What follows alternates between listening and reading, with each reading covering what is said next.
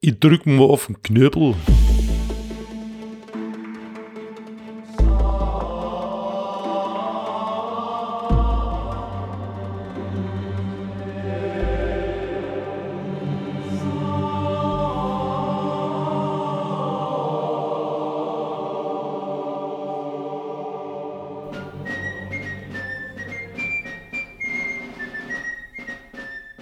Hallo, liebe Zuhörerinnen und Zuhörer. Ihr seid gegrüßt, ihr seid begrüßt zum Podcast Historia Universalis. Heute werde ich die Friedenspfeife rauchen mit Oliver, dem Starken. Hallo, Oliver. Howdy, Partner. Und Carol, dem Schlauen. Hallo, Carol. Hau.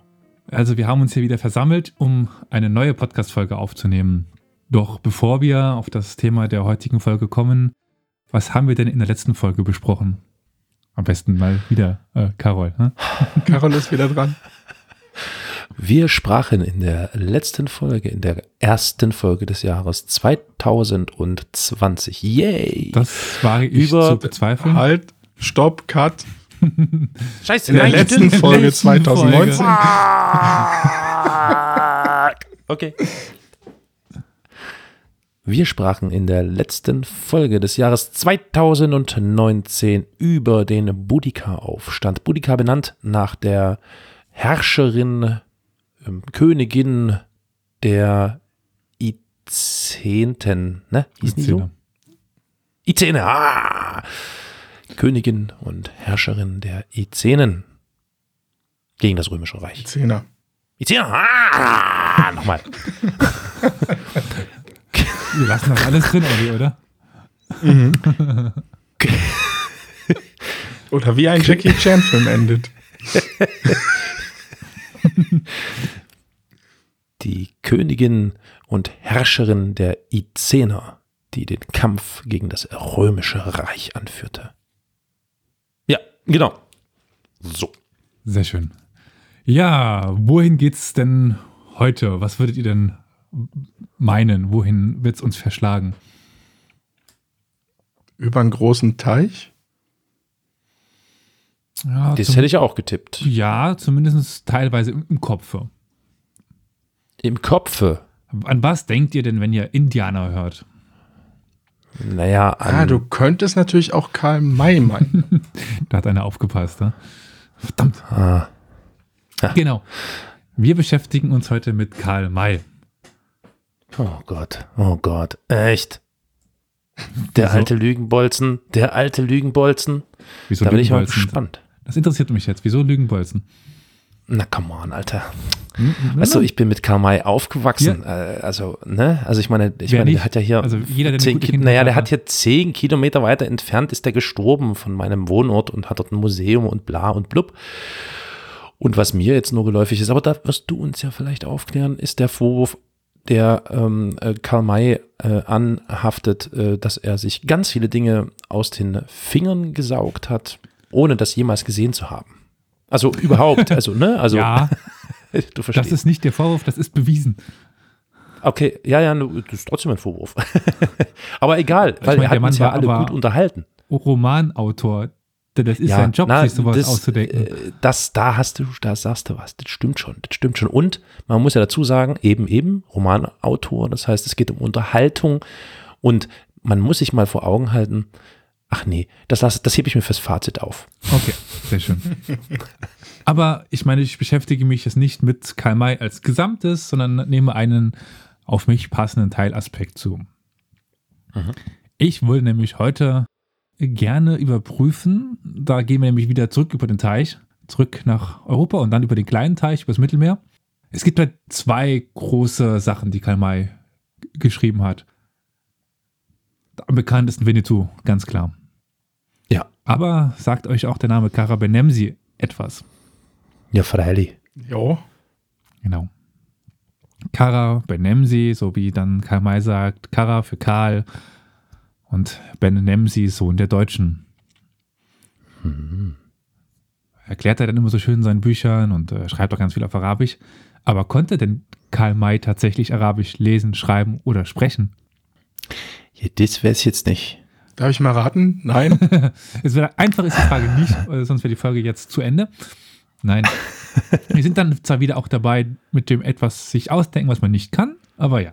Wie er sprechen konnte, können wir nicht überprüfen, weil mh, es ist ohne eine Tonaufnahme schwierig zu sagen, wie gut jemand etwas aussprechen konnte. Hm. Aber zumindest seine Hinterlassenschaften im Geschriebenen werden wir mal darauf unterprüfen, überprüfen. Naja, Tatsache ist, dass neben dem, neben den wilden Westen eben auch der Orient sein Steckenpferd war, ne? Ja, absolut. Der hat sich da echt, meine Fresse. Oh, ich bin gespannt. Und wir sind wieder beim Ausgedachten. In einem Brief an seinen Leser Karl Jung schrieb Karl May am 2. November 1894 nämlich folgendes. Ich spreche und schreibe Französisch, Englisch, Italienisch, Spanisch, Griechisch, Lateinisch, Hebräisch, Rumänisch, arabische sechs Dialekte, Persisch, Kurdisch, Malaiisch, Namakwa, einige Sonderidiome, Suaheli, Hindustanisch, Türkisch und die Indianersprachen des Sioux, Apachen, Comanchen, Snakes, Utah, Kiowas, Dems, den äh, Quechua, sechs südamerikanische Dialekte. Lappländisch will ich jetzt mal hier nicht mitzählen. Hol mal bitte Luft. Ich mache mir Sorgen. Also, ich glaube, da hat der Mann da doch sich etwas ausgedacht. Ich wage es aus meiner Position zu bezweifeln, dass dieser Mann so viel Sprachen sprechen und lesen konnte. Ich schließe mich dir an. Dankeschön. Er hatte aber wohl die besten Sprachführer und Wörterbücher seiner Zeit. Hm. Er benutzte Bücher, Literatur, Reiseberichte und aus denen nahm er dann seine Begriffe. Also aus den Sprachführern, Wörterbüchern, Forschungsberichten. Also der, der Mann hat viel gelesen. Der muss verschlungen haben. Hm. Er benutzte zum Beispiel die Grammatik von Bersworth für das Türkische. Die neueste Grammatik der türkischen Sprache für Deutsche zum Selbstunterricht heißt das. Das, gab, das gibt es auch in seiner Bibliothek, die kann man ja einsehen. Es gab von Dr. Hartmann den arabischen Sprachführer für Reisende, auch zu finden in seiner Bibliothek. Das Problem ist dann aber, er hatte diesen arabischen Sprachführer und hat die türkische Grammatik. Und um mal den Ergebnis etwas vorwegzugreifen, er schafft es nicht immer, die Verwendung vom Arabischen und Türkischen klassisch gut zu trennen. Ja, das äh, bringt er dann häufiger mal durcheinander, weshalb ich jetzt hier auch ein türkisches Wörterbuch aufzähle. Hm. Äh, wir hatten auch schon so ein bisschen darüber ge gesprochen mit den Persönlichkeiten, also Karabanemsi, der auch Old Shatterhand ist und beides ist ja irgendwie Hm. die Inkarnation seiner selbst, also von Karl May. Hm. Hm. Ja. Und Karabanemsi und Old Shatterhand können ja immer alle Sprachen sprechen, auf, auf die sie treffen. Es gibt ja nie die Situation, dass irgendwo Karabanemsi hinkommt und er versteht die, die Leute nicht. Das gibt's ja nicht. Hm. Und er sieht sich selbst als Polyglott an, weil er eben so angeblich so viele Sprachen spricht und deswegen kann auch sein Charakter so viele Sprachen sprechen. Und weil sein Charakter so viele Sprachen spricht, spricht halt auch er so, so viele Sprachen. Das, äh, da gibt es auch einen Begriff in der Psychologie, äh, da fällt mir gerade nicht ein. Das ist schön. Aber okay. Es fällt einem dann doch relativ schnell auf, dass äh, die Sprachkenntnisse von Karl May leider nicht so gut sind, wie er sie wohl gerne hätte. Hm. Am besten sprach er wohl Französisch. Aber auch das war weitem wohl nicht perfekt. Sein Englisch war eher wackelig. Äh, Er schrieb hier reihenweise Begriffe falsch, verwendete falsche Grammatik oder er fand einfach Begriffe. Hm, Das ist nämlich ein Problem für Karl May als Autor. Ich meine, Old Shatterhand und Karabanem, sie sind immer stark. Also auch in der Inkarnation von ihm selber. Er, er schreibt sich als immer als stark, flink, behende. Das kann man aber in einem geschriebenen Text nicht überprüfen. Sprache hingegen schon. Also es fällt nicht auf, Hm. wenn Karl May nicht stark ist von seinem Schreibtisch zu, zu Hause aus. Aber Sprache, Hm. ob er die kann oder nicht, das kann man doch schon ganz äh, gut überprüfen. Ja, das stimmt. Seine Arbeit mit Türkisch und Arabisch sah dann so aus, dass er meistens improvisierte und wohl großer Freund war der Arbeit mit Wörterbüchern. Er verstand aber wohl nicht immer, was er da genau nachgeschlagen hatte. Das fällt einem dann auf. Ich werde nachher noch genug Beispiele bringen. Und die Hybris von Karl May ging dann irgendwann so weit, dass er sich in Kirchners Literaturkalender als Übersetzer für außereuropäische Sprachen führen ließ. Alter. Ja, äh, ich äh, hoffe, niemand hat seine Dienste in Anspruch genommen, weil die Übersetzung will ich nicht sehen. Er hat auch nach eigenen Aussagen Sprachunterricht gegeben. Aber was Karabanemsi und Old Shatterhand nicht konnten, das konnte Karl May auch nicht. Aber warum verwendet er denn überhaupt fremdsprachliche Elemente in seinen Texten? Mein außer, dass es schön aussieht und irgendwie von Intelligenz zeugen soll. Es lassen sich grundsätzlich drei Funktionen feststellen. Als erste Funktion fällt einem prominent die Verwendung von reellen und konstruierten Personen und Ortsnamen auf. Sei es eben im Arabischen der konstruierte Name Karabenemsi oder im Lande des Mahdi, das ist der Abd el-Barak, der Diener des Segens. Da hat er auf Diener nachgeschlagen und el-Barak, der Segen, das hat er irgendwie hinbekommen. Konstruierte War da nicht, war da nicht dieser, dieser Hatschef Hatschi Halef al Omar, sein Ben- Diener? Ja. Ja, ja, der Diener Der- des der Segens ist nur die Übersetzung von Abd el- el-Barak. Achso, Entschuldigung, da habe ich jetzt was durcheinander gebracht. Hatschi Halef Omar, Ben, genau, das war sein Diener. Äh, konstruierte Ortsbezeichnungen finden sich eher in den Wildwest-Romanen. Da erfindet er noch gerne mal Städte und Dörfer. Als zweites stößt man dann relativ schnell auf, bei der Lektüre von Karl May auf Zitatwörter. Das heißt, in deutsche Sätze werden einzelne fremdsprachliche Wörter eingefügt. Diese werden entweder in einer Fußnote oder im nächsten Satz erläutert, außer sie sind durch die häufige Verwendung schon so bekannt, dass die Leser sie schon kennen. In der Regel handelt es sich bei diesen Zitatwörtern um kulturtypische Gegenstände oder Institutionen wie Speisen, Kleidungsstücke, Waffen, Pflanzen, Tiere oder Bauwerke. Also alles Dinge, die man ohne Probleme in einem Wörterbuch äh, nachschlagen hätte können. Ich meine, was äh, Burg heißt oder Turm, Bursch, das kann man nachschlagen. Das Hm. kann man auch in einen deutschen Satz e- einfügen. Ah, guck mal, der hohe Bursch da, dieser hohe Turm. Das kriegt man dann noch Mhm. irgendwie hin. Äh, das Problem ist aber, wenn es dann in den Plural geht, Könnte schwierig werden in einer Fremdsprache. Hm. die man nicht beherrscht und nicht weiß, wie man einen Plural bildet, weil im Arabischen ist der speziell. Er Hm. greift dann auch gerne mal auf den deutschen S-Plural zurück aus Taleb. Also Taleb heißt äh, Schüler, Student, wären dann die Talebs. Die Taliban wären darauf sehr böse. Manchmal benutzt er dann aber auch plötzlich die richtige äh, Mehrzahlform der Ausgangssprache. Zum Beispiel Kanasil für Konsul oder äh, Suvar für den Plural von Sure. Es mag sein, dass er dann irgendwo den richtigen Plural schon hatte nachschlagen können. In Am Jenseits, das ist auch ein Werk, gibt es eine kuriose Stelle, in der Karl May zuerst den deutschen S-Plural verwendet, in, oh Gott, Bashar Hindejins und im nächsten Satz dann den Plural Hujun schreibt. Also er schreibt selber, dass der Plural Hujun heißt. Also er benutzt ihn nicht nur, Mhm. sondern er sagt, der, der, der Plural heißt Hujun, um ihn bei dem Satz da- da- davor falsch zu schreiben. Ah. Im Silberlöwen 1 gibt er dann noch eine dritte Pluralversion mit Hedjan. Die dritte äh, Funktion, also dieser Fremdwörter, sind dann vollständige Sätze und Ausrufe in Fremdsprachen. Wo Ich merke schon, auch hier wird es, auch hier wird es schwer, den Autor vom Werk zu trennen. Viele Grüße an, liebe Grüße an Peter Handke. der schleicht sich hier echt in unsere Folgen ein. Ja, sorry, sorry, sorry. Äh, wir waren bei den vollständigen Sätzen. Also, wo es sich um nicht so bekannte Floskeln wie Assalamu, äh, Assalamu alaikum etwa handelt, folgt hinter einem Mhm. Gedankenstrich die deutsche Übersetzung. Hm. So fehlerhaft die Verwendung der fremdsprachlichen Elemente von Karl May auch sind. Sie machen aber doch irgendwie den Reiz der Reiseerzählung erst aus und ohne sie wären die Geschichten irgendwie doch leer und teilweise auch inhaltslos.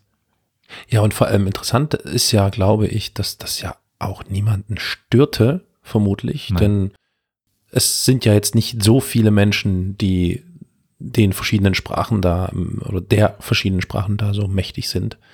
Ergo, hm, Genau, dementsprechend sehen wir doch gerne mal darüber hin, hinweg, nicht wahr? Aber Ja. da es trotzdem interessant ist, machen wir dann doch ein bisschen weiter.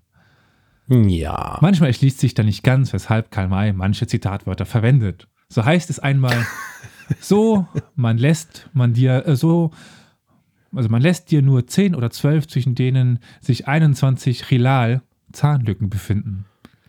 Warum Karl May jetzt unbedingt Zahnlücke übersetzen wollte, ist fraglich. Hm, hat er wohl Spaß dran gehabt, das nachzuschlagen. Hm. Hm. Viele der von Karl May immer wieder verwendeten Zitatwörter kennt jeder seiner Leser. Wörter wie äh, Gemma, Dua, Fes, Haik, Hachi, Hedjin, City, Wadi kennen sehr viele Karl May-Leser. Waren auch meine ersten arabischen Wörter. Also was Ben war, heißt, Hm. wusste ich schon immer wegen Karl May. Oder was Hm. ein Fes ist, was ein Hachi Hm. ist, was ein City ist. Doch manchmal schoss er dann auch bei dem Schmökern in seinen Wörterbüchern über das Ziel hinaus. Im äh, Werk Der Schutz veröffentlichte er einen vollständigen Brief Halefs im türkisch-arabischen Original. Zwar völlig fehlerhaft, aber trotzdem ein großartiges Beispiel für Karl Mays Liebe zum Detail. Und der ist tatsächlich eine Seite lang in türkisch-arabischer Schrift, also nicht Schriftbild, sondern Sprache, ein Brief, den er dann nochmal übersetzt. Ich habe mir die Mühe gemacht, den zu übersetzen. Es macht keinen Sinn. Es macht so keinen schlimm. Sinn. Oh je. Oh je. Und wir hatten auch schon davon gehört, dass Karl May gern mal verschiedene Wörter oder verschiedene Formen für ein Wort verwendet. Dabei muss es nicht, sich nicht mal um so einen schwierigen Fall wie ein Plural handeln, dass er die Schreibform ändert. Selbst im einfachen Fall eines Singulars ändert er gerne mal die Schreibform. So heißt die erste Sure des Korans, die heißt Al-Fatiha, bei ihm auch mal Fatha, Fatha, Fatiha, Fathasha oder Fatha oder Fatah. Das waren jetzt alles, ich kann es euch jetzt schwer zeigen, wie die aufgeschrieben sind, aber alle doch irgendwie anders. Hm. Hm. Für das arabische Ta'al steht binnen weniger Seiten die Form Ta'al und Ta'ahel, also einmal mit H und einmal ohne H, innerhalb weniger Seiten. Also er hat es nicht mal geschafft, sich ein Wort zu merken, wie er es schreibt, über wenige Seiten. Ich vermute ja, ihm fehlte ein Lektor. Wer Der hätte da ja, ja, ne, ja, hm? Besonders achtlos verfährt er mit dem Buchstaben H, wie wir ja schon bei Ta'al gesehen haben. Das setzt er manchmal, äh, wie im Deutschen, zur Modifizierung, der, äh, zur Modifizierung des vorigen Buchstabens ein. Also früher schrieb man ihn ja noch Tun mit H, also T-H-U-N und Tat mit T-H-A-T. Und er verwendet ihn aber auch zur Kennzeichnung der, von Vokallängen, wie in City. Also für ein langes I schreibt er IH. Aber eigentlich müsste man eigentlich S-I-D-I schreiben und wenn man dann noch die Längen anzeigen will, mit einem Strich über dem I. Das wäre die. Ja, ja, ja. Und er macht, stattdessen schiebt er dann H rein. Ja, also S-I-H-D-I. Mhm. Also im Arabischen Mhm, steht da mhm, niemals mhm. ein H. Never, ever. Ja, ja, ja, ja. Never ever. Nachdem ich dann bisher gezeigt habe, dass Karl nicht selten schon in der Konstruktion einzelner Wörter gescheitert ist, kann man sich denken, was auf einen zukommt, wenn man ganze Sätze untersucht. Die Grammatik der Sprachen lassen sich ja nicht in einem ausgedehnten Wörterbuchstudium erlernen. So ganz viele Beispiele würde ich jetzt nicht hier anbringen, da die Fehler nur für die Leute ersichtlich sind, die auch dem Arabischen mächtig sind. Aber selbst Anfängern sollte auffallen dass Formen wie Allah il Allah nicht funktionieren. Karl May sieht das als verbalhornte Version von La Ilah Ilah Ilahu. Also für es soll, ähm, also das heißt ja, es gibt nur einen Gott und sein Name ist Allah. Aber Allah il Allah, das soll für Gott ist Gott stehen. Das funktioniert aber im Arabischen überhaupt nicht. Mhm. Hm, Oder Sätze aus von Bagdad nach Stambul. Allah inhal al-Aga katelahum. Allah verdamme den Aga, er hat sie ge- getötet. Das ist nicht falsch, aber das Personalsuffix hum bezeichnet eigentlich mehrere Personen. Also er hat sie ge- getötet, steht aber im Deutschen im Singular. Ähm, richtiger wäre in diesem Fall gewesen ha, weil es sich um eine einzelne Frau handelt. Katela ha.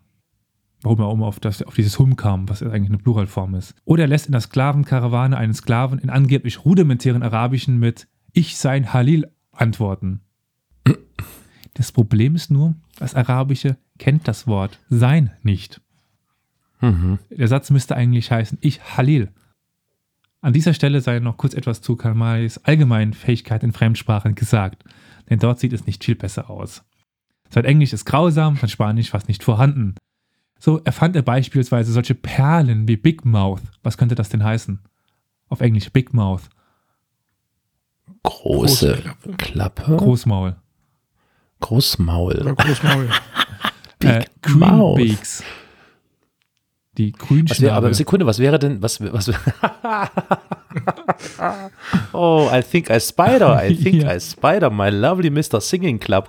Ähm, aber äh, äh, was, was, was wäre denn jetzt die englische Entsprechung für Großmaul? Äh, ich wage mir nicht an, äh, so gut Englisch zu können, als das zu übersetzen. Aber Grünschnabel. äh, äh, wenn ich Na das jetzt in gut. den Hm, Automouth, Okay. ja, Automouth, keine Ahnung. Gut. Ähm, dann gibt es noch äh, Brandy Thinner. Den Schnapsverdünner. Brandy.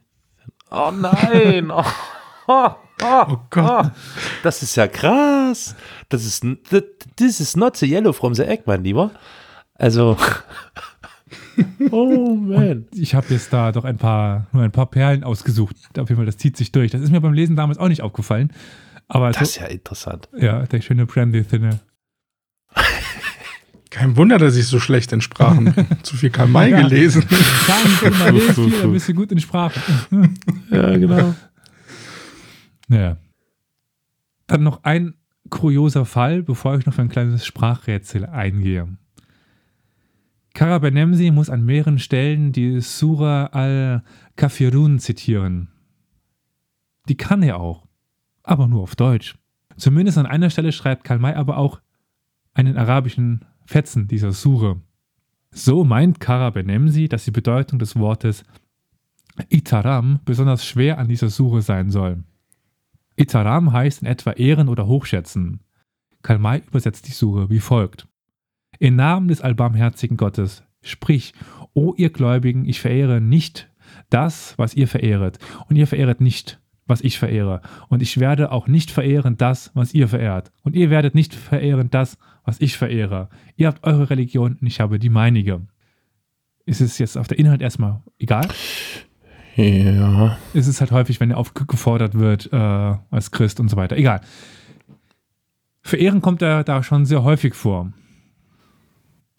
Aber wenn man sich mal das, das arabische Original anschaut, dann fällt einem auf, dass da nirgendwo Itaram steht. Wie kommt es Karl May darauf, dass an dieser Suche das Itaram am schwierigsten sei? Vielleicht, weil es einfach gar nicht vorkommt und deswegen schwierig zu, zu finden ist. Ähm, ich konnte nicht erschließen, woher Karl May die Übersetzung dieser Sure hat. Aber passender wäre die Übersetzung, äh, wäre diese Übersetzung, wodurch das Wort Itaram auch weniger gut passt. O ihr Gläubigen, ich diene nicht dem, dem ihr dient, und ihr dient nicht dem, dem ich diene. Und ich werde den äh, nicht dienen dessen sein, dieser Diener dessen sein, äh, dem ihr dient.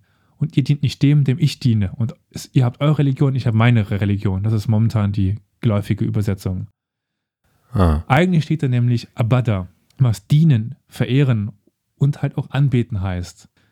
Dafür, dass Iteram so schwierig sein soll bei dieser Suche, kommt es aber doch arg selten vor, würde ich behaupten. Und kleiner Fun Fact: In späteren Ausgaben von Karl May wurde noch an dieser Stelle herumgedoktort. Man könnte meinen, man hätte es ver verbessert und das richtige Wort hingeschrieben, aber da steht es nicht mehr Iteram, sondern Itira, also Itaram stand da, da steht Itiram. Ist es nun zu einem Substantiv ge geworden? Also noch falscher. Also ver- verschlimmbessert in dem Sinne. Hm, hm, eindeutig. Dann kommen wir noch zum Sprachrätsel Kara Norman.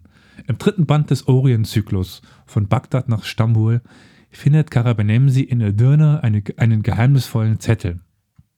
Zitat aus dem Werk. Ich betrachtete es beim Schein der Laterne und öffnete es. Es war ein winzig kleines, aber mit einem großen Siegel versehenes Briefchen gewesen. Drei kurze Zeilen standen darin. Sie waren in arabischer Schrift geschrieben und waren so klein, dass ich sie, dass ich sie hier unmöglich lesen konnte. Also merkt euch einfach kleiner Zettel, drei Zeilen arabische Schrift. Zu klein, um Jo. zu lesen. Hm. Nachdem einiges passiert ist und Karabenemsi unter anderem in Gefangenschaft geraten war, beschäftigt er sich wieder mit diesem Zettel. Zitat da steckte auch der Zettel mit den drei Zeilen, welche in Nestalik geschrieben waren, in der nach links halb geschiefen Schrift, welche zwischen den flüchtigen arabischen Kurrentschrift von, Kara, äh, von Kalmar angedeutet, Nish, Nishri und dem sehr schiefen Talik mitten inne liegt. Was ist jetzt Nestalik, Nishri und äh, Talik? Das sind verschiedene Formen von Kalligraphien von Arabischen. Nestalik ist die Stilart der persischen Kalligraphie, die vor allen Dingen halt in Persien und in Indien verbreitet ist. Dann gibt es noch die Rik'a oder die Ruk'a, das ist eine schnell zu schreibende Kalligraphie. Und diese äh, Rik'a war im Osmanischen Reich sehr weit verbreitet. Daher, weil wir ja in Istanbul sind, Stambul, wahrscheinlich eher die Form, die hätte auf einem solchen Zettel gestanden, die auf so einem Zettel gestanden hätte. Hm. Hm. Mm, Es gibt auch, wenn man das jetzt äh, googelt, arabische Handschriften oder Kalligraphien, dann findet man da ganz schnell Übersichten. wo dann schon angedeutet sein soll, dass die, Nest die Nestalik äh, doch schwerer zu lesen ist als die äh, äh, Rika. Obwohl Rika jeder, also die geben sich jetzt nicht so besonders viel. Naja. Zusätzlich steht dann im, weiter im Text, die einzelnen Buchstaben waren ziemlich deutlich geschrieben. Aber sie bildeten Wörter, welche mir und den anderen äh, vollständig fremd und unverständlich waren. Spätestens jetzt wird es schwierig. Es steht ja, sie waren im Nestalik geschrieben. Wenn man sich das aber anschaut, wie das Nestalik aussieht, das ist diese Zierschrift, die, die arabische, die ihr euch wahrscheinlich jetzt auch vorstellt, wenn ich sage arabische Zierschrift, oder? So wie der Koran manchmal mhm. aussieht, so vollkommen verwaschen und viel und überall mhm. Bögen und mhm. Punkte. Das ist unter anderem also eine Form von Nestalik. Also ziemlich deutlich geschrieben und nein, kann nicht sein. Und auf dem Zettel, äh, der Text auf dem Zettel lautete oder war ja laut Karabanemsi so klein, dass ich ihn hier unmöglich lesen konnte. Mm, aber dann doch so deutlich, dass sie einzelne Wörter bilden. Irgendwie passt das jetzt nicht mehr überein, aber egal. Und wenn sie wirklich klein gewesen sein sollte, muss es eigentlich die Rika sein. Die nimmt nämlich deutlich weniger Platz ein, weil sie weniger ausgeformt ist. Also wirklich die Buchstaben sind kleiner und weniger expressiv, sage ich mal. Dann haben wir irgendwann eine Transkription in arabischer Schrift. Es macht jetzt wenig Sinn, den hier vorzulesen, aber es wird sowas wie stehen wie Histib, Hibrib, Nia, Navrin und so weiter. Macht es wenig Sinn. Und es macht auch für Karabenemsi keinen Sinn, weil es irgendwie eine Aneinanderreihung von Buchstaben ist. Aber, intelligent wie Karabenemsi ist, kommt er schnell hinter das Geheimnis des Tettels. Oder besser gesagt, es wird ihm bei einer Begegnung aufgezeigt. Zitat: Vielleicht ist doch alles verkehrt geschrieben, sagte Hulam. Du hast Ilah gelesen. Umgedreht würde das äh, Ali lauten. Richtig, an, antwortete ich. Das ist ein Name und zugleich ein serbisches Wort, welches aber bedeutet. Aber ist hier in dem Sinne das Richtige? Also erstens, natürlich kann er wieder Serbisch. Ich meine, wer kann nicht Serbisch? Der arabische Name Ali, ich meine, den kennt man ja. Ja. Wird auf Arabisch mit einem Ein am Anfang geschrieben. Ein Ein hört man nicht unbedingt. Wenn ihr den Namen Ali sagt, haltet die Hand an euren Kehlkopf und sagt mal Ali. Und dann merkt ihr, dass kurz bevor das A rauskommt, sich der Kehlkopf bewegt. Ali. Ali. Ja. Hm, hm. Und im Arabischen sagen die das noch viel härter. Ali. Sagen nicht Ali, sondern Ali. Das ist ein Ali. Ja. Ein. Äh, äh, und das schreiben, das schreiben die Araber. Ja, okay. Also steht da quasi ein A-L-I. Schreibt man das aber mhm. umgekehrt, steht da eben nicht. Also steht Ilah ist nicht Ali umgekehrt, das funktioniert so nicht. Weil wegen diesem äh, Ein, was da noch steht. Das mhm. müsste also rum eigentlich Yilla heißen damit das ein da ordentlich eingebaut werden könnte. Aber naja, so ganz hat Karl die Funktionsweise des Arabischen nicht verstanden. Und ich wette, dass auch einige das jetzt nicht verstehen, aber ja, einfach dieses ein würde rückwärts herum keinen Sinn ergeben. Und besonders auch hm. äh, im Arabischen kann kein Wort mit einem äh, Vokal anfangen. Also mit einem I kann kein Wort anfangen. Hm. Da muss was davor sein. Und das wäre eben dieses Y, also dieses Y am Anfang dann noch. Naja, also das funktioniert nicht so ganz mit dem Umdrehen, aber wie dem auch sei, das heißt dann, dann weiter, lies einmal alle drei Zeilen von links nach rechts anstatt von rechts nach links. Karabanemsi tut das und liest. In Pripe besta la Gara Norman Khan Ali sa Panajar Menel Menelikte. Ihr wisst natürlich alle, was das heißt, nicht wahr? Nein. Ja. das war jedenfalls ein mit Absicht gebrauchter Gemisch von Rumänisch, Serbisch und Türkisch und lautet sehr schnell Nachricht in Karanorman aber nach dem Jahr Jahrmarkt in Menelik. Was genau nun das für die Geschichte bedeutet, interessiert uns jetzt erstmal weniger, sondern was sagt das über das arabische, beziehungsweise besser gesagt über die arabische Schrift von Karl May aus. Naja, gehen wir darauf. Inkompetenz. Ja, also Inkompetenz. er hat nicht wirklich verstanden, wie arabische Schrift funktioniert. Mhm. Nach einer gewissen Zeit bekommt Kara Benemsi heraus, dass er sich verlesen hat. Und eigentlich Kara Nirwan und nicht Kara Norman es heißen müsste. Seinen Fehler erklärt er folgendermaßen. Zitat, jetzt gibt er nämlich wieder an mit seinem Wissen, was er irgendwie dann doch nicht hat. Die arabische Schrift hat nämlich keine Buchstaben für Vokale. Diese werden vielmehr durch die sogenannten Haraket, in Klammern Lesebögen, Klammer zu, bezeichnet. Das sind Striche oder Häkchen, welche über oder unter den betreffenden Konsonanten gesetzt werden. Soweit, so richtig. So bedeutet zum Beispiel ein kleiner Strich über dem Üstün oder Esre, so weit, so falsch, das ist das Türkische, äh, welcher Üstün oder Esre genannt wird, A oder E. Und wenn er über den Buchstaben steht, und, äh, wenn er über den Buchstaben steht, steht er aber unter demselben, so gilt das für äh, Y oder I, das sogenannte Öltörö, das fällt einem allein schon auf, Öltörö, das ist kein Arabisch, das ist Türkisch. Ein Häkchen in folgender äh, Gestalt ist so eine kleine 9 steht über den Buchstaben und bedeutet O und U oder Ö und Ü. Es kann also zumal bei undeutlicher Schrift leicht zu einer Verwechslung kommen. Das war auch mir beim Lesen des Zettels geschehen. Ja, also wie gesagt, diese Aussage stimmt an sich. Aber lange Vokale werden geschrieben. Also werden Vokale sehr wohl aufgeschrieben, wenn sie lang sind.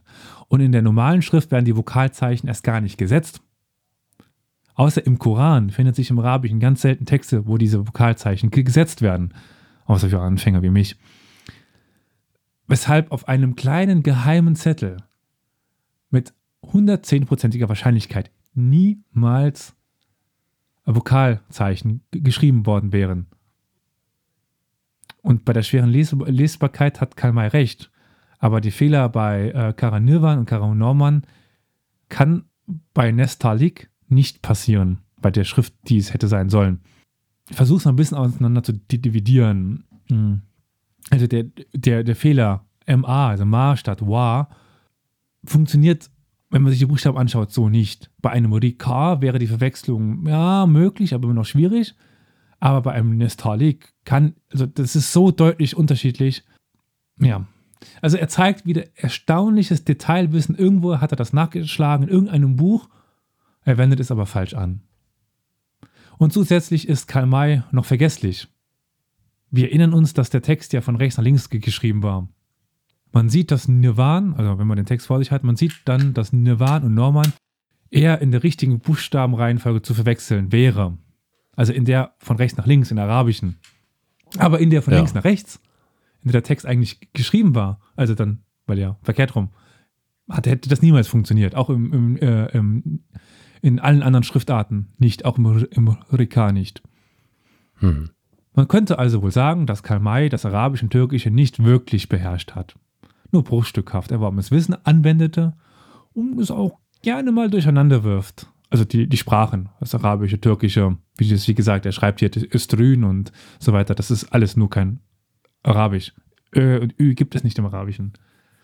Und er verwendet diese Ö und Ü-Laute auch gerne mal im Arabischen. So heißt die Hauptfigur in Am Jenseits El Müneji. Also Müneji. Laut Karl May der Wahrsager, aber doch eher wohl der Sternendeuter. Und eigentlich müsste es im Arabischen heißen Al-Munajim. Oder auf, auf, auf Türkisch Münajim. Im Schriftbild sind beide jedoch identisch. Vielleicht handelt es sich auch äh, um eine Verwechslung mit äh, Munajin, im Arabischen, was Erlöser oder Erretter be bedeutet. Aber das ist jetzt nur Spekulatius.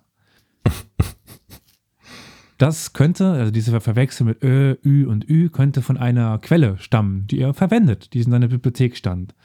Nämlich der arabische Sprachführer von Hartmann. Der verwendet nämlich tatsächlich in einem arabischen Sprachführer Ö, Ü und Ü-Laute. Ich habe keine Ahnung wieso, aber er, er verwendet sie in einem arabischen Sprachführer. Es gibt im Arabischen keine Ä, Ö und Ü. Hm. Aber wenn der Sprachführer das doch sagt, dann ist er falsch. In Durch die Wüste unterhält sich Kara Benemsi oh, je, je. Äh, mit dem eindeutig arabischen Abu Saif. und spricht mit ihm scheinbar auf Türkisch, warum auch immer. So nennt Abu Saif Karabanemsi einen Gyawan, also einen Ungläubigen. Äh, Karabanemsi antwortet mit Korkachi, Feigling, und bezieht sich äh, auf seine äh, Jasul, äh, Jasulsa, Spione, und lobt ihn mit Aferin, bravo. Eigentlich hätte es aber heißen müssen Kafir für ungläubig, Jaban für Feigling, Hawaf für Spione und ähm, Bravo. Marha. Marha. Ja. Marha. Beim Treffen mit den künftigen Schwiegermutter von Halef, also Halef Hachi Omar Ben, spricht diese von ihrem Stamm von, als die Beni Küfre. Also auch wieder eine türkische Version. Obwohl äh, Haji Halef Omar nun mal aus dem Maghreb stammt. Auf Arabisch müsste es Bani al-Kufre heißen. Und eben mit jenem Maghrebiner Haji Halef Omar unterhält sich Karabanemsi auch mal auf Türkisch mal auf, und mal auf Arabisch, je nachdem. Und dann nochmal im irakischen, jordanischen Dialekt und nicht auf dem Maghrebiner Dia- Dialekt. Auch da spricht er die, wirft er die Sprachen durcheinander.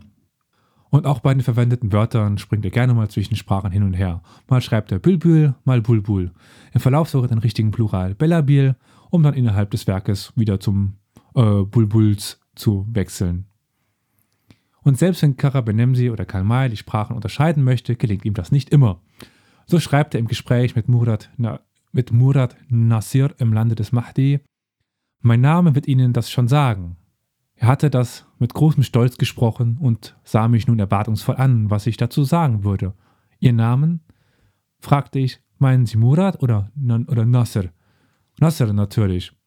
Nun, dieses Wort hat ja rein nichts mit Tapferkeit zu tun, denn es bedeutet eine Verhornung der Zehenhaut, eine Krankheit der Zehen, welche oft so scherz, äh, schmerzhaft ist, dass man Gesichter schneidet, die gar nicht heldenhaft sind. Oh. Das türkische Oh, Wort ist nämlich nein. das liebliche deutsche Hühnerauge. Allah, Allah, hier rief er aus. Was für ein Irrtum befinden Sie sich? Das Wort bedeutet ja Sieger. Das arabische Nasr ist, ist Sieger. Das türkische Nasir bedeutet, äh, nicht aber das türkische Nasir. Sie müssten Khalib, Fatih oder äh, Genshi heißen. So viel als Zitat. Nun, also, Nasr, sowohl als auf Arabisch als auch auf Osmanisch-Türkisch heißt das Sieger. Also Aha. die Bücher werden ja vor 1900 geschrieben und ich habe mir tatsächlich die Ah. Mühe gemacht, in einem Wörterbuch für das Türkisch der damaligen Zeit nachzuschlagen. Da steht Sieger. Sieger. Und nirgendwo Hm. irgendwas von irgendeiner Hühnerauge. Auch bei Tja. Hamann habe ich nachgeschaut. Kein Hühnerauge. Woher das kommt, ich weiß es nicht. Humor, das ist sächsischer Humor, Elias. Okay. Verstehst du? Ja. Auf jeden Fall hat äh, das nicht so ganz funktioniert, diesen Nasser da äh, aufs Korn zuzunehmen. Aber Karl May verwendet auch überraschend passende Formulierungen, die er wahrscheinlich aus einigen einschlägigen Reiseliteraturen entnommen hat. Er hat sehr gerne Reiseliteratur gelesen von Leuten, die, die tatsächlich im Orient waren. So kann man Also, sich da, aber, da, da, der war auch im Orient. nach den Büchern und hat es tatsächlich nicht weit, Ja. weit geschafft bei der Zurückreisemuster. Stimmt, äh, stimmt, Ja. ja. Okay. Man kann sicherlich den einen oder anderen Sudanesen überraschen, dass man die Begriffe Kisra, Merissa, Seriba, Sandal, Dahabie, äh, Noka, Filuka, Dumanshi, Laklak oder Timsha kennt. Denn das sind alles Begriffe aus dem Werk äh, Sklavenkarawane, die korrekt aus dem Sudanesischen stammen. Er verwendet aber eigentlich lieber Türkisch als Arabisch, wechselt zwischen den Sprachen hin und her. Ich weiß nicht, ob sich äh, Karl May überhaupt dem großen Unterschied zwischen Arabisch und Türkisch bewusst war. Weil die Sprachen, so eng sie kulturell nebeneinander liegen, sind sie eigentlich sehr, Ah. sehr unterschiedlich. Ah. Und ein wirkliches System, warum Karl May jetzt irgendeine Sprache verwendet hat und die andere nicht, lässt sich nicht erkennen, weil nicht es ist nicht mehr wichtig, mit wem er spricht. Er verwendet halt gerade das, was er, er möchte. Und zum Abschluss würde ich jetzt noch gerne, um den Bogen zu schließen, nochmal auf Kara Ben Nemsi, die, den Namen eingehen. Also jeder von uns kennt ja Kara Ben Nemsi und auch jeder kennt die er Erklärung, die Karl May für diesen Namen selber gibt. Hm. Zitat, das ist Kara Ben Nemsi, ein großer Taleb aus dem Abendland. Der brave Mensch hatte mich einmal nach meinem Namen ge gefragt und wirklich das Wort Karl im Gedächtnis behalten. Da er es aber nicht auszusprechen vermochte, so machte er rasch entschlossen ein Karra daraus und setzte Benemsi, Nachkomme der Deutschen, hinzu. Wobei Karra aus dem Türkischen kommt und schwarz heißt. Benemsi, Nachkomme der Deutschen. Ben bzw. Iben heißt auf Arabisch Sohn oder Nachkommen. Nemsi ist aber eigentlich im modernen Arabischen der Begriff für Österreich. Oder besser gesagt an Nimsa heißt Österreich. Wie kommt es aber nun dazu, dass Karl May nicht Ben Al-Almania schreibt, was, der, was Deutschland heißt auf Arabisch? Hm. Nun. Tja. Hm. Nimsa Nun. kommt über die slawischen Sprachen ins Türkische und dann ins Arabische und wurde als ja. Begriff für die Österreicher verwendet. Das geschah jedoch zu einer Zeit, als der moderne Nationalismus noch gar nicht existierte und auch die Trennung zwischen Österreich und Deutschland noch nicht da war. Es waren alles irgendwie Deutschsprechende. Ich möchte kurz, möchte kurz äh, dazu äh, äußern. Aktuell heißt es zum Beispiel in der slawischen Sprache Tschechisch Niemetz. Genau. Das ist diese Südsla äh, südslawischen, diese slawische genau. Sprache. Ja, ja. Daher kommt dieses Nimsa. Die Südslawen hatten aber nur mit Österreichern zu, zu tun. Und ja, wiederum auch den meisten Kontakt Klar. mit den vordringenden Osmanen. Mhm. So kommt es eben zu dem Austausch dieses Wortes. Ja. Für das moderne Deutschland hingegen etablierte sich der bekannte Begriff Almania. Almania, ich bin aus Deutschland. Aber wir müssen dabei bedenken, in welcher Zeit Karl May geschrieben hat und dass sich seitdem die Begrifflichkeiten teilweise sehr verschoben haben. Ich meine, das sind zwei Weltkriege dazwischen. Gerhard Rolfs, Afrikaforscher des 19. Jahrhunderts und wahrscheinlich auch Lektüre von Karl May, schrieb in seinem Werk über Marokko folgende Zeilen. Und was nie und nirgends in Marokko gesehen war. Ich hatte ein großes Aushängeschild, darauf hatte Smail mit großen und schönen Buchstaben gemalt. Mustafa Nemsawi Tabib wa äh, Girarati. Das heißt Mustafa der Deutsche, Arzt und Wundarzt. Zitat Ende. Oder, Zitat, für uns Deutsche haben die Marokkaner das durch die Türken den Arabern zugebrachte und aus dem Slawischen entlehnte Wort Nemsi. Zitat Ende. Bei Rolfs finden sich noch eine Hand von weiteren Verweisen, die aufzeigen, dass Nemsi zu dieser Zeit sehr wohl auch für Deutsche verwendet werden konnte. Ob die Marokkaner zu dieser Zeit Unterschied zwischen Österreichern und Deutschen kannten, das ist jetzt eine Frage, die ich nicht beantworten kann. Zitat noch. Der Ausdruck Nemsa, mit der früher Gesamtdeutschland bezeichnet wurde, ist auf Österreich übergegangen. Zitat von Rolfs in einem späteren Werk. Wir können also direkt jetzt um 1900 sehen, also kurz nachdem die Orient-Romane von Karl May erschienen sind, ist dieses Werk von Rolfs äh, auf den Markt gekommen, dass sich genau zu dieser Zeit es änderte, dass Nimsa oder Nemsa plötzlich nur noch für Österreich steht. Kurz nach äh, den Werken von Karl May. Hm. Und damit müssen wir doch zumindest bei diesem ne, äh, Baunamen, diesem zusammengebauten Namen, äh, kann man doch recht geben. Karabenemsi macht in dem Sinne doch Sinn. Es ist doch nicht so der, der Österreicher, wie ich zuerst dachte mit meinem Arabischen. Ich denke jetzt aber, die folgenden Zeilen aus Frieden und äh, Frieden auf Erden lässt und fasst die Person von Karl May und dessen Fremdsprachefähigkeiten als abschließende Wörter ganz gut zusammen. Zitat: Er sprach nicht fließend, aber deutlich, nicht richtig, aber verständlich, und wendete den nicht so sehr großen Wortschatz, den er besaß, nach den Regeln seiner heimatlichen Grammatik an. Also, um ihn ganz zu begreifen zu können, musste man der englischen, Karl Mays der deutschen, Sprache mächtig sein. Zitat Ende. Tja, tja. Das heißt, was wir jetzt hier feststellen können bei der Person Karl May. Ich hatte vorhin nach dem Begriff für diese, für den, äh, mhm. ja, ähm, diese Diagnose in der Psychiatrie oder in der Psychologie gesucht und das war der Begriff dissoziative Identitätsstörung. Oh Gott, so weit weiß ich es nicht. Naja, wenn man sich, wenn man sich den Lebenslauf von Karl May anschaut, ich weiß, das soll man nicht tun, denn auch Kriminelle können ja einfach äh, mal kriminell gewesen sein und sind es dann später nicht mehr. Bekannt ist ja, dass Karl May grundsätzlich einen Hang dazu hin hatte, hochzustapeln oder Hochstapelei zu betreiben. Und ähm, Ein guter Autor, ja, er also. war wohl ein, er war ein guter Schlawiner und äh, Gauner und hat deswegen ja auch mehrere Jahre im Gefängnis gesessen übrigens. War dir das bekannt? Ja. Ja, genau. Ich war sogar in dem Gefängnis, in dem er saß, zuletzt in Waldheim. Selber. Ui. Ähm, war ich selber, ja, da hatte ich einen, einen Workshop, den ich geleitet habe, Ah, mehrere äh, Wochen lang. Ich ja, kein- fragen, Delikt ist.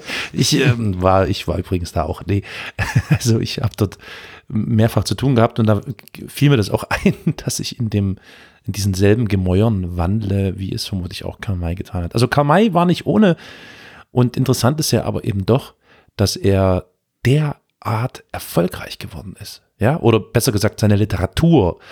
Ich bin mir gar nicht sicher, ob das jemals zu seinen Lebzeiten ähm, dann solche Ausmaße hatte. Ja, War eine okay. Berühmtheit in, mhm. in, in Deutschland. Ja, siehst du mal, siehst du mal, krass, interessant, sehr interessant. Ist schon echt. Ja, aber die Zuschauer, äh, die Zuschauer, sag Die ich schon, Leser. die Leser Ja. waren wahrscheinlich, denen ist es halt nicht aufgefallen. Ja, ne? klar. Höchstens dann eben dem Rolfs oder so. Hieß der so? Ja, ne, Rolfs, ne? Ja, genau. Also, wer sich mit den Sprachen auskannte und überhaupt mit äh, diesem Sprachraum, ja, der wusste, aber worum es geht, beziehungsweise nicht. Ja, ja, aber weißt du, die, die Deutschen, Ja, ja. die, die, ja, die Deutschen. das war damals noch nicht so Ja, viel das ist- verbreitet, die Fremdsprachen. ich meine, ich bin heute immer noch überrascht, wie wenig Deutsche wirklich passables Englisch sprechen. Ich meine es nicht wegen Ak- Akzent oder keine Ahnung, sondern einfach setz einen hin und unterhalte dich mit einem Ausländer auf Englisch. Hm, hm, hm. Ich kriege das halt gerade durch eine neue Mitbewohnerin mit und äh, bin überrascht, dass es nicht funktioniert, in, zur, zur Post zu, zu gehen und dass sie ein Paket abgeben kann, ohne dass ich mit dem Postamtbeamten telefonieren muss und er erklären muss, was er machen soll. Ja, hm, verstehe. Weil wenn sie da jetzt mit Englisch hinkäme, dann würde das wahrscheinlich nichts werden. Ja, sie hat es versucht. Ja. ich glaube, das ist auch eine Generationenfrage, ne? Aber however, egal. Interessant, also allemal eine interessante Figur, der Karl May. Und sehr, sehr spannend. Das war mir so nie bewusst, dass das, was er da fabriziert hat, an scheinbaren Fremdsprachen eher nicht so rosig war. also in jeder Hinsicht. Das ist ja echt egal, krass. welche Fremdsprache, das war alles äh, huiuiui. Ja, ja, eben, eben. Aber sich dann trotzdem als Übersetzer und so auszugeben, also Ja, das ist schon das- scheint dann, Wahnsinn. ja, also das scheint dann schon eher noch so dieser Drall zu, also ich meine, der hat so früh angefangen, ne, mit, also der ist so früh auffällig geworden mit kriminellen Handlungen und irgendwelchen komischen Handlungen, wofür er dann eben auch echt eingebuchtet wurde, dann das, ja, das zieht sich halt fort, ne, so irgendwie, also auch wenn ich das ungern tue, weil, wie gesagt, das muss jetzt nicht dauerhaft ein Zustand sein, aber hier scheint es sich doch wie ein roter Faden durchzuziehen. Ja, man, man, mir muss doch bewusst sein, dass spätestens, ne, wenn ich das äh, übersetzt habe, der andere auf der anderen Seite die Hälfte nur versteht. Also, Ja, das ist halt das Problem. Wie ich schon sagte, Kraft kannst du nicht nachvollziehen in in einem Roman. Sprache schon. Er hätte Hm, sich stark ja. machen können wie ein Bulle. Okay, ist halt so. Aber Ja, ja. Es ist auch immer wieder schön zu sehen, die, die äh, Bilder von Karl May, die, naja, so einige Ja. Fotografien, ich erinnere mich, das ist eine Weile her, dass ich in, den Muse in dem Museum hier in Radebeul mal war, also eher so als Kind und nochmal als Jugendlicher dann. Und ähm, der Typ war wirklich definitiv davon überzeugt, dass er das Ebenbild, Wiederbild, was auch immer, oder besser Old Shatterhand, Shatterhand, ne? Ja. Was? Shatterhand, ja. Äh, Old Shatterhand quasi sein Ebenbild ist. Da gibt es so Fotos, wie er so gestellt, so mit, mit so einem Hut und so einem Tuch und du denkst so, oh, ist das Fremdschirm, Alter. Und, äh, ich glaube, es gibt Ja, ja, eins auf, ja. einem, auf einer Trappe oder irgendeiner ausgestopften Form von einem Ja, ja, Büffel ja. oder Irgendwas. Oh mm. Gott, ich muss gerade ans Phantasialand Ja, ja, denken. na, so ein bisschen schon. So, Also, ich glaube, Da gab es immer so, konntest du Fotos machen, hast du alte Klamotten angekriegt Genau und dann so. konntest du, gibt's noch ein Foto von mir, so Ja. Wildwest. Also ich sag mal so, Leute, wenn der Karl May damals Instagram gehabt hätte, ich glaube, der wäre Influencer geworden. Der war Influencer geworden. Ja. ja. Tja, schön. Freut mich, dass ihr Spaß hattet. vor allem jetzt im, im orientalischen Look hat er die, die, dieselbe, diese, diese Halskette an. ja, ja, es gibt auch Bilder von ihm Wahnsinn. als so Shake Eine oder als, Halskette? als Beduine. Gott. Ich glaube, das würde ich als äh. Episodenbild, irgendwie, wenn es sowas frei gibt. Wahnsinn. Aber wenn man so, sich so die, die letzten Bilder von ihm anschaut, wo er dann schon so äh, graues Haar hat, wallendes graues Haar und dieser Schnurrbart, das ist schon, ne, also der, der weiß, was er will. ne? Also ich meine, der guckt da so in, in, in den Fotoapparat rein. Ich würde mal sagen, doch, ja, es ist ein Foto. Ähm, hm, der ist äh, überzeugt von sich. Das musst du erstmal hinkriegen. schon krass. Wisst ihr aber, als was Karl May noch bezeichnet worden ist? Äh, pff, nee. Als Lieblingsliteratur von einem gewissen Österreicher. Ach nee. Really jetzt? Hm. Wollen wir den Namen jetzt aussprechen? Nicht, dass wir jetzt wieder Schelte kriegen irgendwie. Nee, bitte nicht. Wir hätten es fast geschafft. Zwei Folgen am Stück. Okay. Echt? Der war, ach naja, hm, super, da kommt zusammen was, naja, wächst zusammen was, na gut. Wenn ihr, Hm, äh, Ein Aufschneider mag den anderen Aufschneider. ei, ei. ich äh, versuche gerade das Zitat rauszufinden. Es gibt nämlich einen schönen Vergleich äh, mit dem Cowboy Cow von Klaus Mann. Ja, ein Mann. Wir zitieren Mann. Hier, es gleicht aus, oder? Wenn es Klaus Mann war. Egal. Er betitelte Mai als den Cowboy, äh, Cowboy-Mentor des Piep. Äh, ach so, äh, Piep steht für Ja. den Österreicher. Genau. Ah, okay. Alles klar. Ich habe mir jetzt, ich dachte, jetzt kommt irgendwie ein böses Wort oder Nein. Penis oder so. Oder, will oder Arschloch oder so. Nee, nee. Aber das wäre ja quasi dasselbe. Ja, Ja. Genau. Ja, und das ist ja ganz treffend interessant. Aber ob das jetzt tatsächlich so, so war, ich würde das ist, äh, sagen, das ist Inhalt einer nächsten oder irgendwann folgenden Folge. Gewiss. Gut, komm. Ich überlege gerade. Ja, ich- dann vielen ja, Dank. ja, vielen Kommen Dank. Vielen Dank. Ich überlege gerade. dazu, oder? Oder willst du noch was über die Sprache Aha. sagen? Na, ich, ich hatte gerade überlegt, ob man, hm, ich kann ja mal versuchen, das Karl-May-Museum anzutwittern mit dieser Folge dann. oh Gott. Ja, Aber vielleicht sind die ja kritisch und so und, und äh, geben das äh, gewissermaßen auch so wieder. Man weiß es nicht, man weiß es nicht. Aber kann ja nichts schaden. Ich könnte ja mal. Ne? tu dir keinen Zwang an. Ja, vielleicht laden die uns ja auch ein und dann darfst du mit Hut. Ich wurde schon auf die karl Halstuch. konferenz eingeladen. Ich hatte aber keine Zeit. Wurdest Ja, du? Hier in, in, in, in, in der Gegend hier. Ja, nee, nee, nee, nee, das ist ja keine Karl-May-Konferenz. Also, entschuldige bitte, die Karl-May-Konferenzen, die können nur hier, nur hier in Sachsen stattfinden. Jetzt nehmen sie uns schon den Mai weg. Das ist schon, aber das ist schon interessant, ne? Mir fällt gerade so eine Parallele zu Lutz Bachmann auf, ne? Also, ohne dass jetzt Moment zu nahe treten möchte, aber, aber Lutz Bachmann, das ist dieser, Ja, ja. Ich, ich weiß nicht, also vielleicht, ne? Das ist dieser komische Freak, der montags immer diese, diese, diese komischen äh, Menschen da antreibt und so. Und der Typ ist ja auch kriminell Hm. und ist für die ein totaler Held und erzählt von früh bis abends nur Stories, wirklich nur Stories, alles gestunken und erlogen. Und die feiern den Ja regelmäßig. gut, aber der, also bei Karl May ist es offensichtlich, dass das ausgedacht ist. Hä? Na, aber, naja, okay, da wollen wir jetzt nicht weiter drüber diskutieren. Also, Ich würde die jetzt Ähnlichkeiten also- sind interessant. Ich tue mich schwer bei der These, Karl May mit Lutz Bachmann gleichzustellen. Also, Aber vielleicht sind die familiär irgendwie, naja, Äh, egal. also das höre ich normalerweise nur über Saarland, dass wir alle ver verwandt sind. Ja, okay, gut, gut. Naja. Es war tatsächlich, wie Olli auch sagt, eine, eine interessante, echt äh, äh, amüsante Folge, weil echt spannend zu sehen, was der sich da so alles äh, ja, aus den Fingern gesaugt hat, im wahrsten Sinne des Wortes, beziehungsweise zusammengeschustert hat. Und man darf ja nicht vergessen, man muss das ja immer so ein bisschen, wie du es ja auch dann zuletzt versöhnlich getan hast, äh, betrachten, dass äh, es waren andere Zeiten, ne? Das lief halt anders damals. Sehr interessant, sehr interessant. Danke. Gerne, freut mich, dass es euch gefallen hat. Ich würde dann sagen, kommen wir zum Feedback-Blog, oder? Jo. Ich meine, alle wichtigen Informationen findet ihr sowieso unter www.historia-universales.fm. Da gibt es den Reiter Kontakt.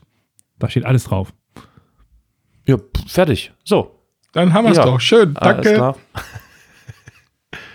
ja, aber stimmt doch eigentlich auch wirklich. Ne? Ja. Ihr könnt uns Ja, aber auch auf, auf Twitter auf, fragen, äh, wo, wie denn unsere Webseite heißt. Wenn man es nicht mitbekommen hat. Genau. Äh, wie heißt denn, wie, oder wie findet man uns denn auf Twitter, falls man uns fragen will, wie die Webseite heißt, dass man auf den äh, Banner, auf den Reiter Kontakt gehen kann. Ihr gebt einfach in die Suchfunktion eurer Twitter-Applikation der beste Podcast der Welt ein und dann kommt dann der Handle at Geschichtspot. Nein, also der Handle at Geschichtspot wäre dann der Kontakthandle, da könnt ihr uns dann folgen und fragen, wie unsere Internetseite lautet. Und wenn ihr die gefunden habt, findet ihr auch den Hinweis auf der Internetseite auf unseren YouTube-Channel. Genau, der lautet Historia Universalis, der Geschichtspodcast.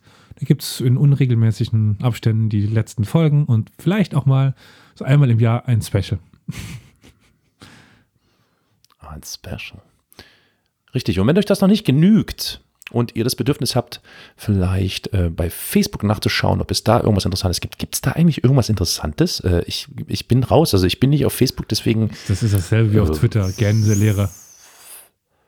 Also gehende Lehre und alle zwei Wochen mal ein Hinweis auf irgendwas. Genau. Sowas in der Art. Hm, okay. Ja, dann nichtsdestotrotz ähm, unter www.facebook.com slash Geschichtspodcast findet ihr die Seite, der ihr auch folgen könnt. Man kann, glaube ich, folgen, ne, auf Facebook so irgendwie. Nee, nee, die ihr liken könnt. Gefällt mir, müsst ihr drücken und dann, dann folgt ihr der. Du fragst mich Dinge. Äh, genau. Aber wir sind auch telefonisch erreichbar, Olli, ne? Ja, unter der Nummer 0351 841 686 Das 20. kam wie aus, Vorbereitet das sein das halbe Leben. wie aus der Westernpistole Scheiße. geschossen. Wie ein arabischer Säbel.